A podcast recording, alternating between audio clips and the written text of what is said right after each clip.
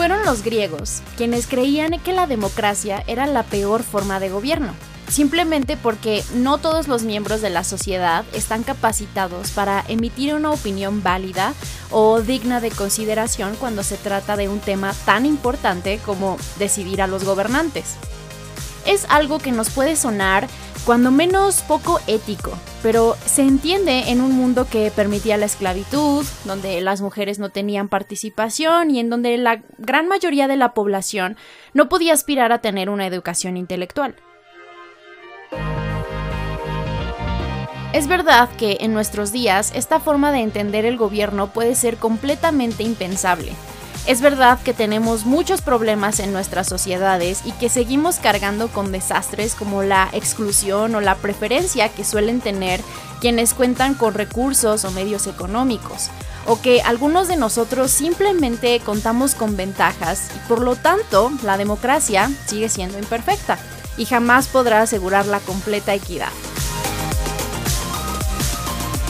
Pero el otro día me encontré con una especie de ejercicio democrático que se estaba llevando a cabo en Bélgica. Y es que en la región conocida como Ostbelgien, en ese país europeo, en donde se han estado replanteando la cuestión de la representación social y han comenzado a diseñar nuevas formas de optimizar la democracia, por decirlo de algún modo, a través de métodos que podrían considerarse más equitativos, al menos si los comparamos con la democracia actual que tú y yo sabemos, debido a muchas circunstancias económicas, sociales y tristemente también ideológicas o culturales, no suelen ser las más efectivas. Entonces, la principal herramienta a la que se está recurriendo es el azar. Esto funciona así. Un grupo de personas es seleccionado de forma azarosa por una comisión mediante unas cartas que llegan por correo al domicilio, en donde se les invita a participar en la creación de una especie de parlamento popular. De las personas que responden de forma positiva a la carta, nuevamente se hace una selección al azar para determinar que los números de seleccionados se encuentren equilibrados por género, edad, condición social, oposición y capacidad económica. Una vez que se ha conformado este pequeño parlamento, se les asignan temas para su deliberación o para poder tomar su perspectiva en la toma de decisiones o en el desarrollo de planes que más tarde serán leyes o reglamentos. De esta forma, este pequeño parlamento del azar se sienta con expertos para informarse y estudiar el caso específico que se requiera. Se toman tiempo para debatir entre ellos, comentar y deliberar sobre el tema, para finalmente poder hacer lo mismo junto a los miembros del Parlamento que son elegidos de forma democrática clásica, a través del voto popular y general. De esta forma se espera que la toma de decisiones sea mucho más balanceada, pues en teoría se está considerando la opinión popular de forma azarosa, pero además estas personas estudian los casos, las situaciones, sus consecuencias, se informan de todas las perspectivas posibles, Arman mesas de discusión y debate, se informan y deliberan, comentan y sesionan con los expertos y los parlamentarios, intentando tomar decisiones informadas y enriquecidas por todo el proceso de debate. Este es el ideal democrático a pequeña escala. Ahora, la base de esta iniciativa es el azar, porque si bien se están preparando las cosas para tener el mayor balance y representación posible, la base que supondría el equilibrio y por lo tanto una democracia mucho más equitativa sería la selección sin patrones con la que se inicia. Esto, al menos en teoría, y digo al menos en teoría, porque si bien se está intentando incluir a individuos de todos los estratos y orígenes, preparándolos para la toma de decisiones de la mejor forma, no se está tomando en cuenta un factor relevante. No todos estamos capacitados para la toma de decisiones de forma coherente o con sensatez. Ahora, todo este tema del azar y su efectividad en la selección de personas para una democracia sana, de alguna forma me llevó a un artículo muy particular e interesante escrito por el italiano Carlo Cipolla en 1976, donde desarrolla las cuatro leyes de la estupidez humana. Y es muy interesante porque, aunque parece una especie de broma, sus ideas realmente tienen mucho sentido particularmente si lo vemos en el contexto de nuestras sociedades en la actualidad. aunque en realidad esto se puede aplicar a cualquier grupo social, por más chico o grande que pueda ser. Así que te voy a contar las cuatro leyes de la estupidez humana según Carlo Chipola. La primera ley dice que todos subestimamos la cantidad de estúpidos que puede haber en un grupo social, aunque se trate de un pequeño grupo de amigos o de un país entero.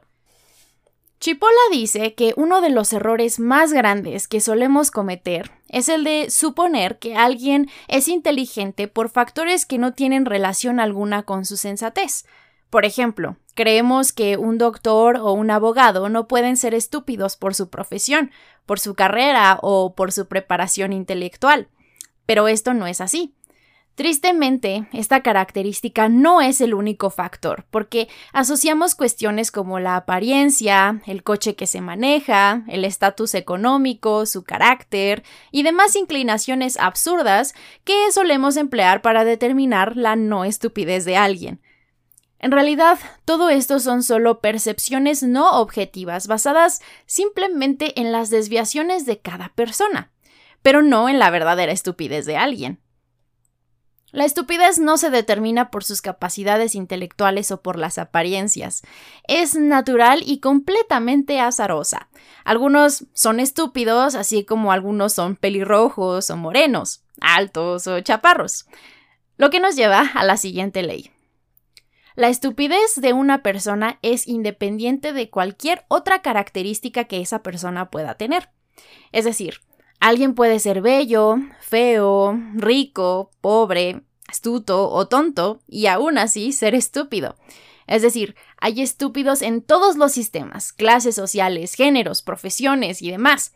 La proporción de estúpidos puede ser pareja o equilibrada en todas las áreas, trabajos, profesiones, espacios o grupos de convivencia. La tercera ley nos dice que los estúpidos suelen ser las personas que causan pérdidas o daños sin obtener al menos un beneficio para sí mismos.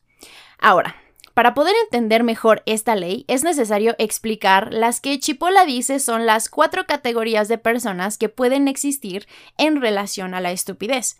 Y estas son los indefensos, los inteligentes, los bandidos y los estúpidos. Empecemos con los inteligentes. En esta categoría, Chipola describe a todos aquellos que son capaces de solucionar problemas de tal forma que se puedan encontrar beneficios para ellos mismos, pero también para los demás o para la sociedad. Son inteligentes porque sus acciones a menudo se enfocan en ayudar a la mayor cantidad de personas posibles y por lo tanto se recomienda que ellos sean apoyados por los indefensos. Ahora, los indefensos son aquellos que a menudo se enfocan en sus preceptos morales con mucha vehemencia, lo que puede provocar que se dejen aventajar, o ellos mismos de forma voluntaria permiten que sean otros quienes se beneficien de algo, aunque ellos no obtengan una ventaja propia. Desde luego, esta actitud motiva que los bandidos se aprovechen de ellos. Digamos que los indefensos son aquellos dispuestos a poner la otra mejilla por considerarle el camino moralmente correcto. Por otro lado, los bandidos son aquellos que siempre buscan solamente su beneficio personal, incluso cuando eso signifique un daño para la sociedad o para terceros.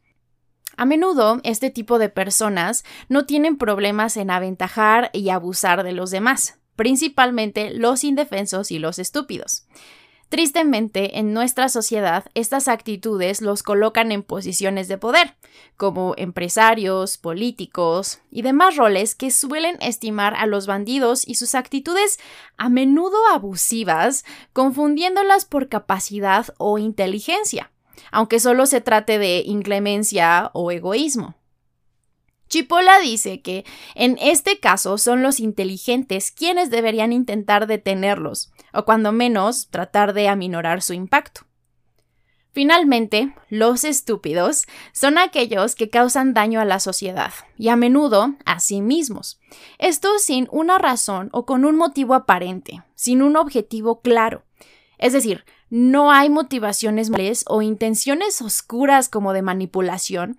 Simplemente no saben por qué o cómo llegaron a ese punto. Solamente actuaron sin pensar o no se dan cuenta de su insensatez. Todo esto a menudo confunde a los demás, que les observan y pues no entienden lo que ocurre. Es por eso que suele ser fácil subestimar la cantidad de estupidez que puede haber en el mundo, pues se suele suponer que hay alguna intención oculta o no explícita cuando solo es falta de información. Es por todo esto que se puede ser estúpido aún si eres un genio de las matemáticas, de la filosofía, de las leyes o de lo que sea. De alguna forma, se puede decir que la estupidez es social, porque depende en gran medida de la naturaleza de las interacciones y la convivencia entre nosotros. Ahora, regresando a las leyes, la cuarta dice que las personas no estúpidas suelen subestimar lo peligrosa que puede ser la gente estúpida.